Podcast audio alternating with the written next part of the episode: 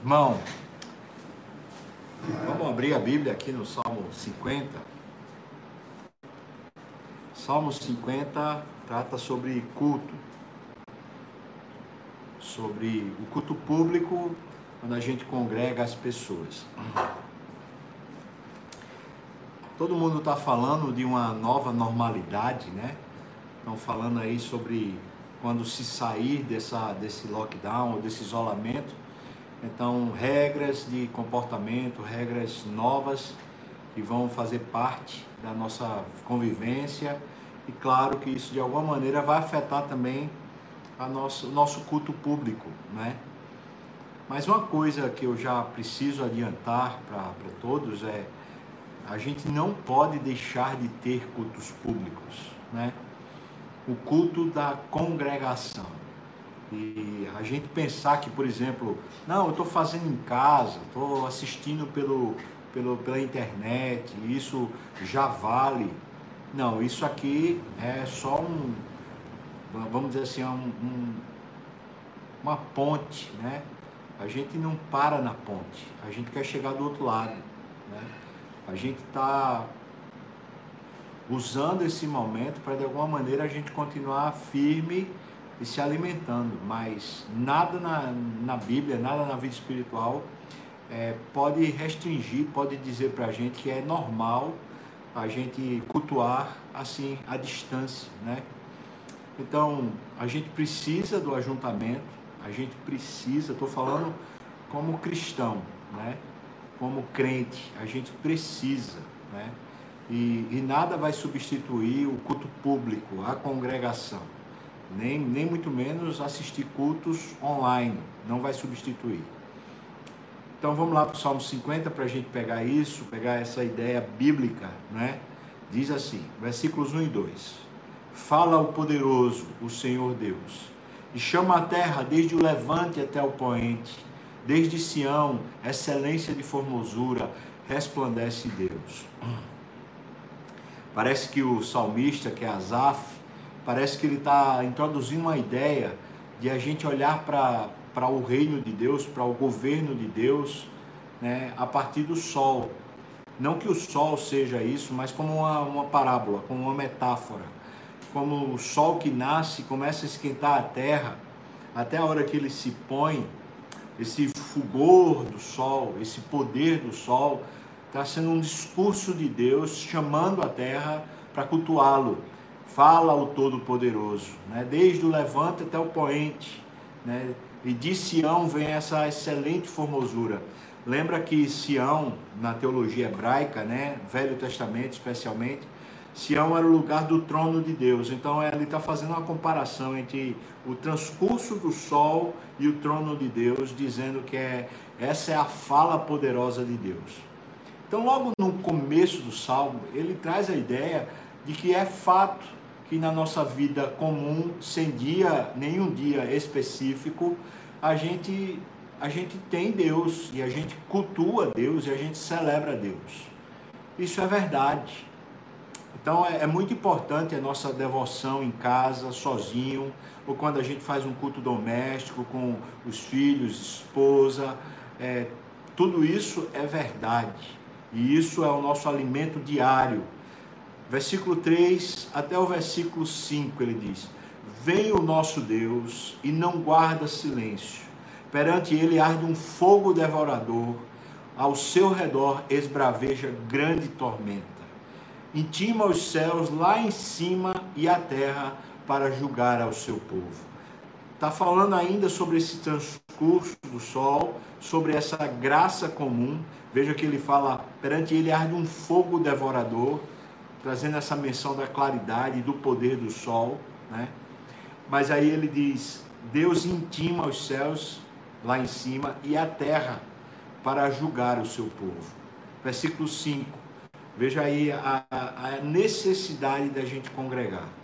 Congregai os meus santos, os que comigo fizeram aliança por meio de sacrifícios.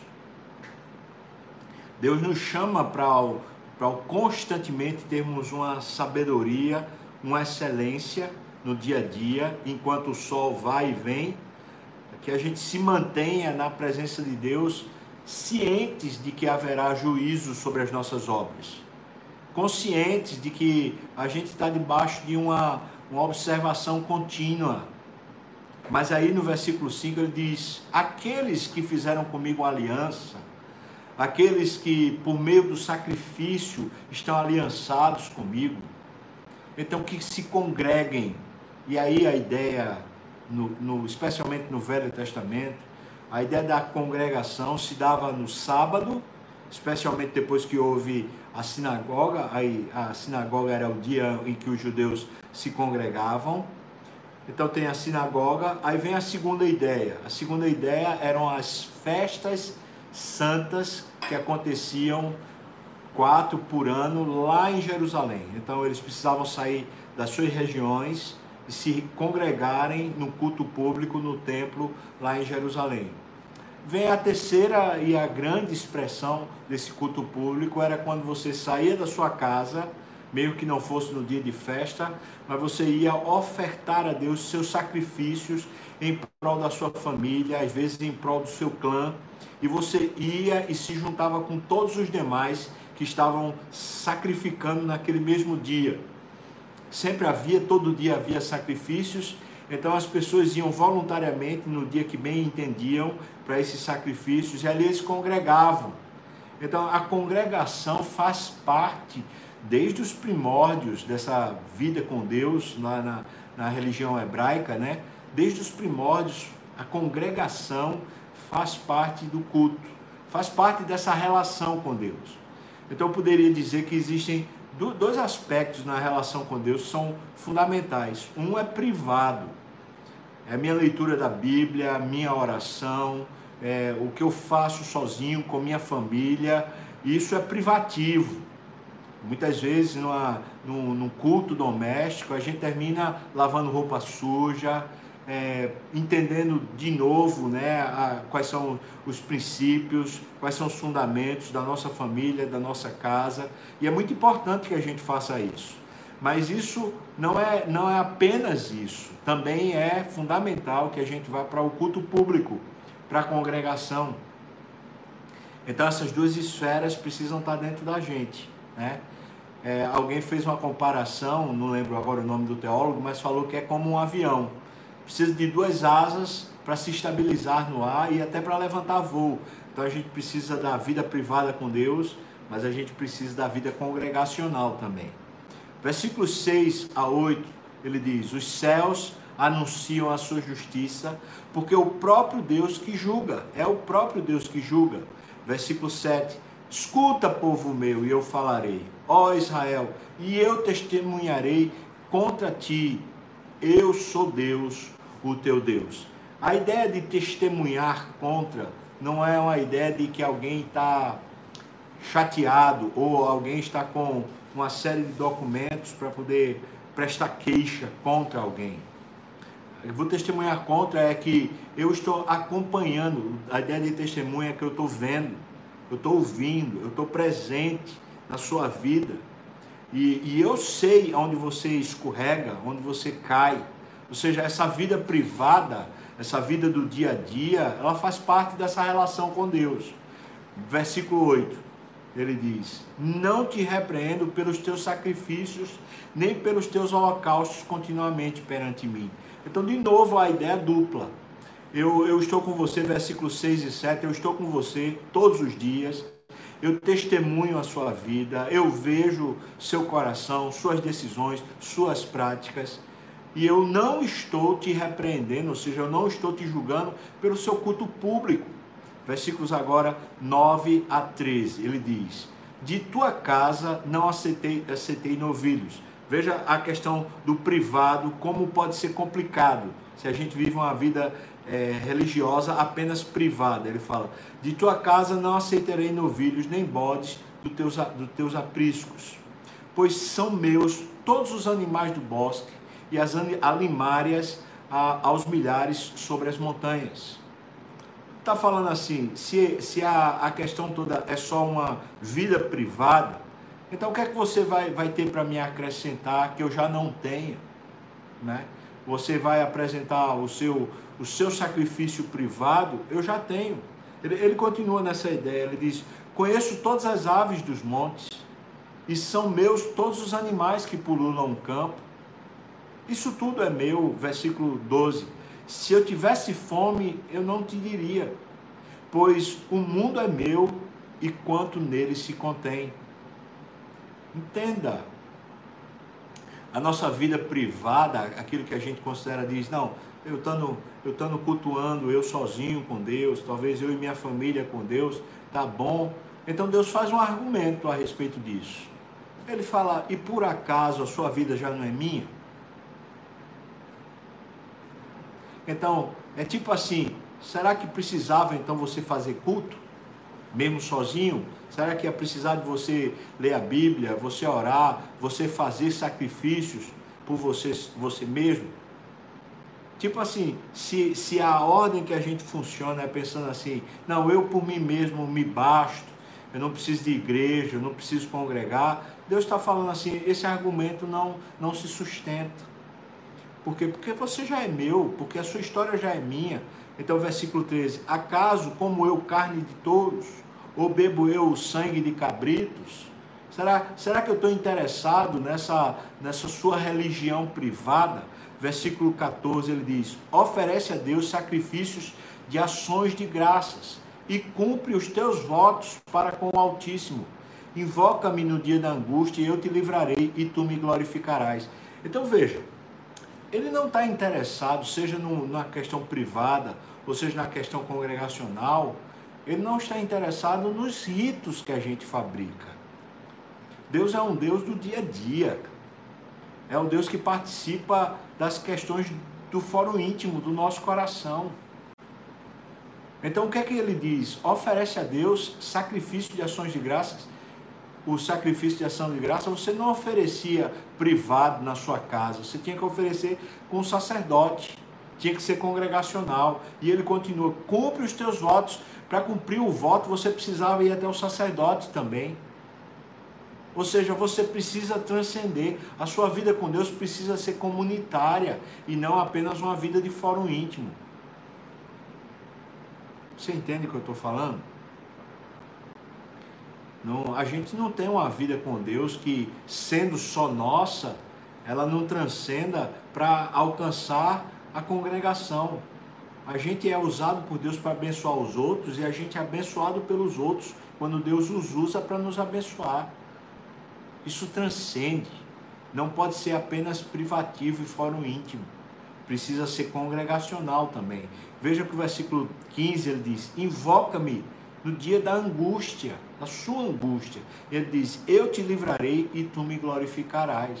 Ou seja, se não é uma coisa do coração da gente, então assim, só os ritos, sejam privados ou seja congregacional, não vão servir.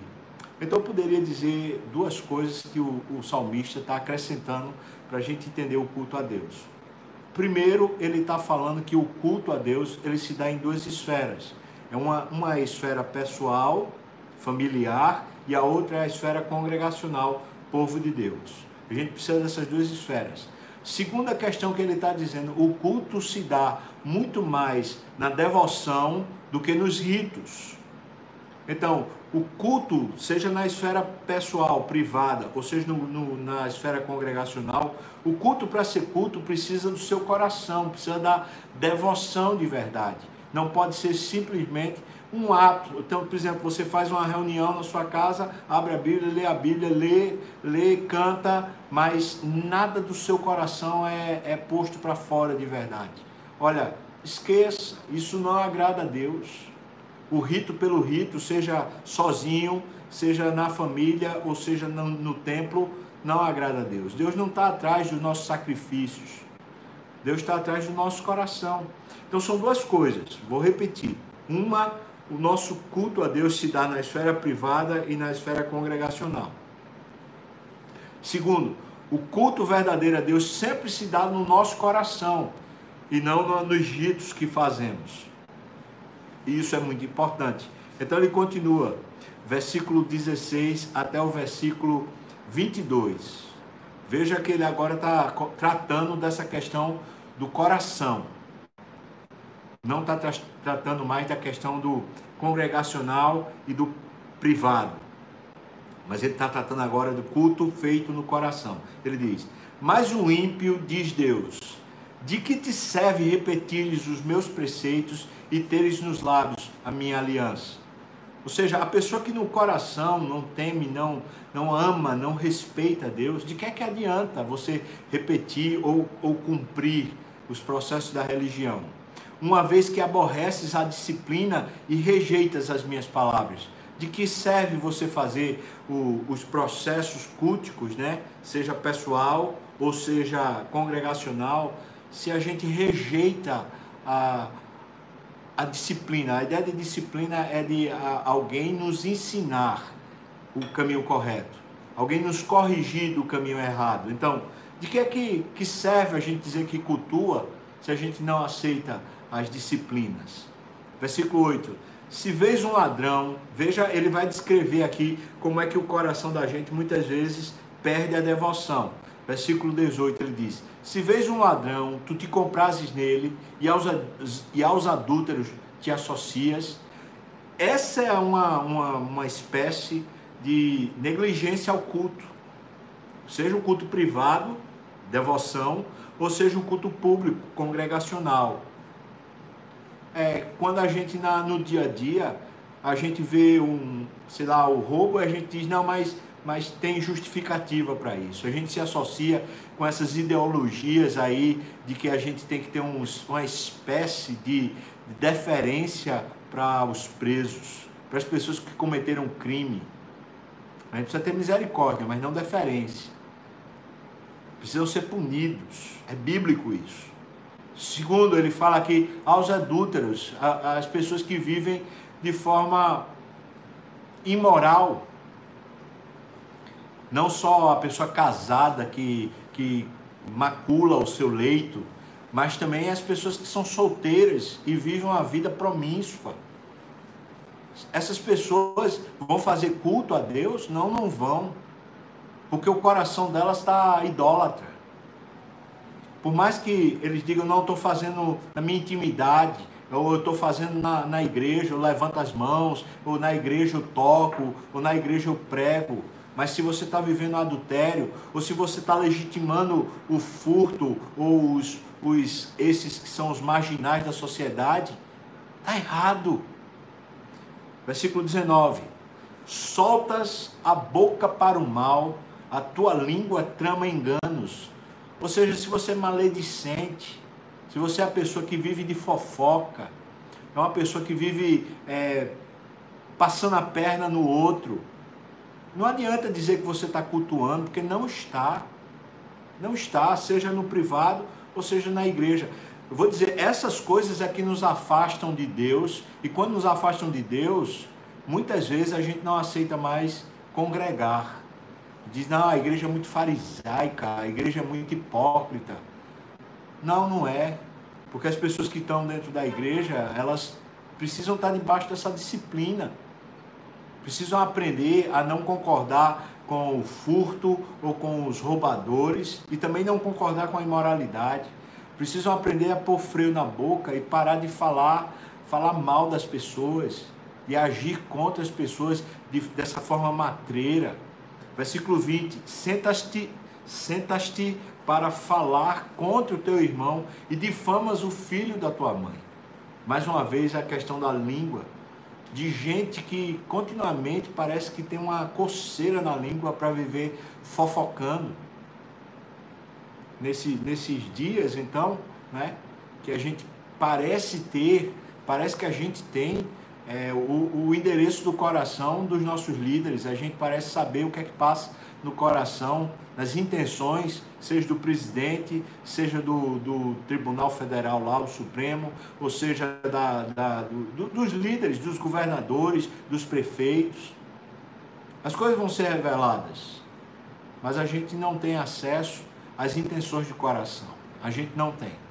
Mas quando for revelada, se precisarem ser punidas, eu e você precisamos estar a favor da punição. São ladrões, são corruptos, mesmo que seja nosso filho, mesmo que seja o nosso amigo, que paguem pelo seu roubo. Amém, irmão? Eu sei que isso aqui é muito complicado, não é? A gente está vivendo debaixo de uma ideologia de que a gente precisa assim ser misericordioso com quem vive fazendo mal. Não, eles precisam do evangelho. A maior misericórdia que a gente pode ter com eles é pregar o evangelho para eles, mas eles precisam ser punidos pelos seus atos. Infelizmente no Brasil a prisão não se dá nem em última instância, infelizmente. E isso é um aborrecimento à, à cultura bíblica. Isso é um aborrecimento a toda a teologia bíblica. Porque os culpados, os faltosos, precisam pagar, os, os, precisam sofrer as consequências das suas iniquidades. Eu sei que o que eu estou falando aqui não é politicamente correto, mas é Bíblia. Então não adianta a gente dizer, eu vou fazer culto, ah, seja o culto privado na minha casa, eu vou fazer culto na igreja, e a gente vive concordando com essas ideias de que a gente pode passar a mão na cabeça da pessoa que é um marginal, é um iníquo, uma pessoa que é adúltera, imoral. A gente não pode passar a mão na cabeça. Também não podemos passar a mão na cabeça de pessoas que vivem falando mal, falando mal das autoridades, falando mal do irmão, falando mal dos vizinhos, falando mal do marido, falando mal da esposa, falando mal dos filhos, falando mal de todo mundo. Gente que vive com o coração embrutecido. Não prestam culto a Deus, seja em casa quando estão lendo a Bíblia, seja na igreja. E aí eu vou dizer uma coisa para você: muitos de nós têm perdido a devoção porque a gente não corrige essas coisas no coração. O que é que eu quero dizer com isso? É que se eu, por exemplo, eu acho que não tem nada demais a pessoa viver no adultério ou viver na imoralidade, se eu fico o tempo todo justificando, não, mas é porque é jovem, não, mas é porque a pessoa estava sofrendo muito no casamento, não, mas é porque o mundo todo, todo mundo é, não, não casa mais virgem, ou seja, se a gente fica justificando a imoralidade, pode ter certeza que isso vai causar na gente uma distância da devoção, uma distância da vida com Deus. Eu poderia citar outros exemplos. Se a gente acha que é tudo bem, a gente ficar falando mal do outro o tempo todo detonando as pessoas, pode ter certeza que a gente vai perder a nossa vida devocional. A devoção, ela, ela se, se esvai, ela escoa entre os dedos da gente. Se a gente concorda com essa ideia de um marginal é, merece que a gente alise ele e não que ele pague pelo, pelo crime, pode ter certeza, irmão, que a gente vai terminar perdendo esse fogo no coração. Então o que ele está tratando é que se a gente vai cultuar a Deus, seja no privado ou seja na congregação, a gente precisa corrigir dentro de nós as condutas que estão erradas. E não é apenas a questão moral, mas a questão ética também. Porque a Bíblia tanto nos traz moral como ética, e moral e ética que são de Deus, não moral e ética que são relativos à cultura. Se a nossa cultura não concorda com a moral e a ética de Deus, da Bíblia, então a gente, eu e você, por uma questão de lealdade e fidelidade a Deus, a gente permanece com a cultura de Deus, a cultura que traz a moral e a ética de Deus, e não a cultura desse mundo que traz uma ética e uma moral leviana, uma ética e uma moral que é superficial. Amém? Eu não sei como é que você avalia isso, mas isso aqui precisa ser corrigido dentro de nós. Que um filho nosso, sei lá, uma pessoa junto a nós, um irmão, uma pessoa familiar, está vivendo imoralmente e a gente diz, não, não tem nada demais. Às vezes, pais estão deixando que seus filhos tenham relações sexuais dentro da sua própria casa. E, e é imoralidade, porque isso é fornicação.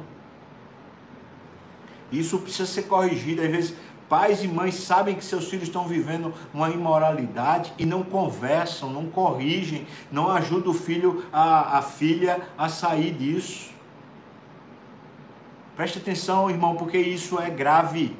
Isso oblitera, isso impede seu culto a Deus, mesmo culto privado. E a pessoa diz: Não, mas eu tô, eu tô louvando a Deus sozinho. É mentira. Quem está dizendo isso é Deus. Você não está louvando. Você pode estar fazendo ritual, mas Deus não está pedindo a você ritual, porque Deus tem tudo. Ele quer seu coração.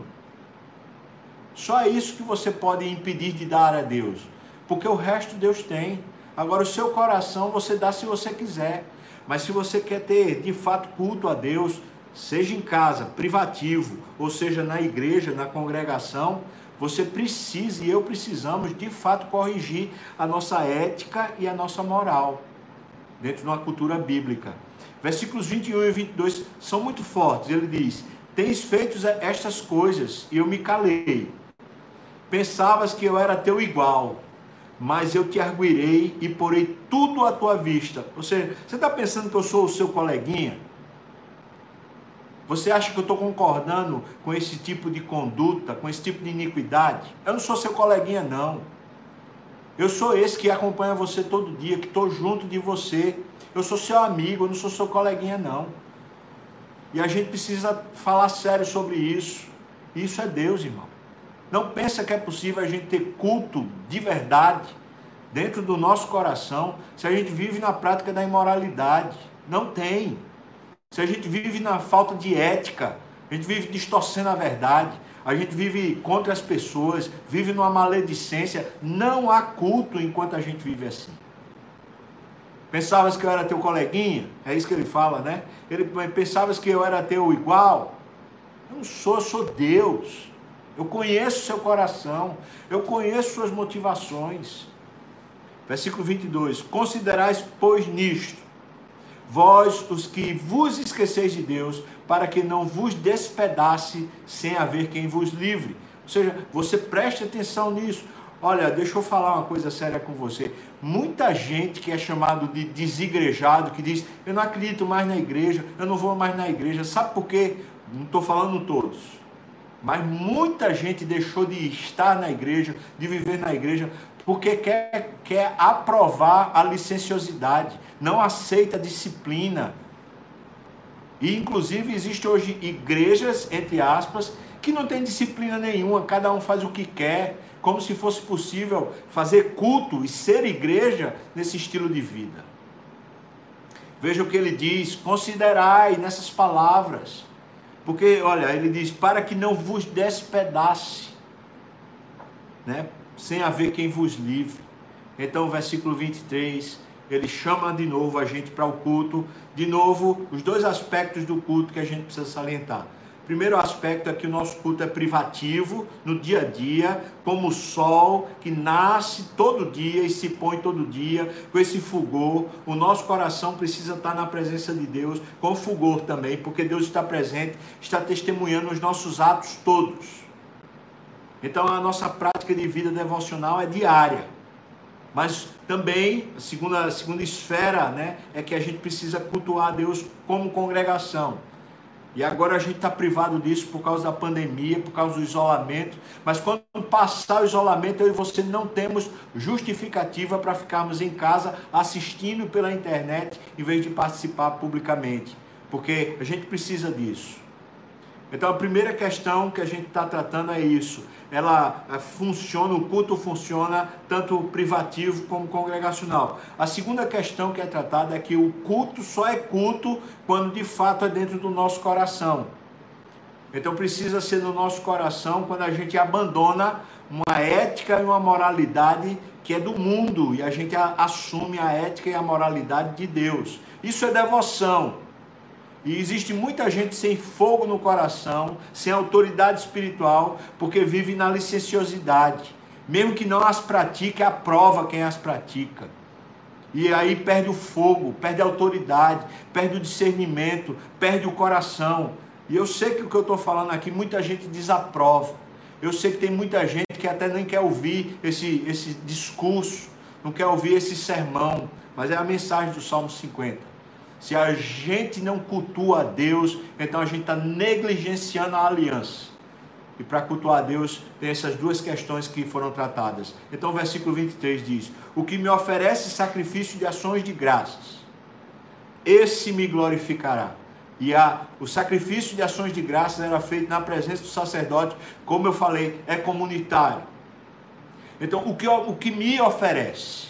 Aquele que vem e de coração, ações de graças, ou seja, de coração ele está olhando para Deus e vai para a congregação esse me glorificará. Versículo ainda 23. E ao que prepara o seu caminho, fora o íntimo, dar-lhe-ei que veja a salvação de Deus. O culto nas duas esferas dentro do coração. Quando a gente vai junto para a igreja, a gente se congrega num domingo ou num outro dia, seja qual for, mas a gente vai junto e a gente congrega. Nesses dias ou nesse momento, a gente oferece a Deus ações de graças é de coração que a gente está ali, de coração que a gente está buscando a Deus. Então Deus diz assim: Olha, esse me glorificará de verdade, esse me dará glória de verdade. E aí o segundo é o fórum íntimo, ele diz: Ao que prepara o seu caminho, você se prepara todo dia. Ao que prepara o seu caminho, dar-lhe que veja a salvação de Deus. É no dia a dia que a gente vê a mão poderosa de Deus nos resgatando e nos abençoando. Amém, irmão? Esse é o culto a Deus. Duas questões: precisa ser privado e precisa ser congregacional. A segunda questão é que precisa, sobretudo, ser de todo o coração, sem a gente aceitar a leviandade moral e ética da sociedade da cultura vigente, porque eu e você temos uma cultura maior que é de Deus. Deus abençoe você. Está pronto para cultuar? Daqui a pouco acaba esse negócio, se Deus quiser, esse isolamento, e a gente vai voltar a ter culto. Não sei como, os ditames aí vão ainda ser determinados, mas uma coisa eu sei que é de coração. E eu, eu espero você, a gente está doido de saudade, poder abraçar um ao outro, poder ver um ao outro, e isso faz muito bem. Vamos cantar mais uma música com JP? Deus abençoe você, irmão.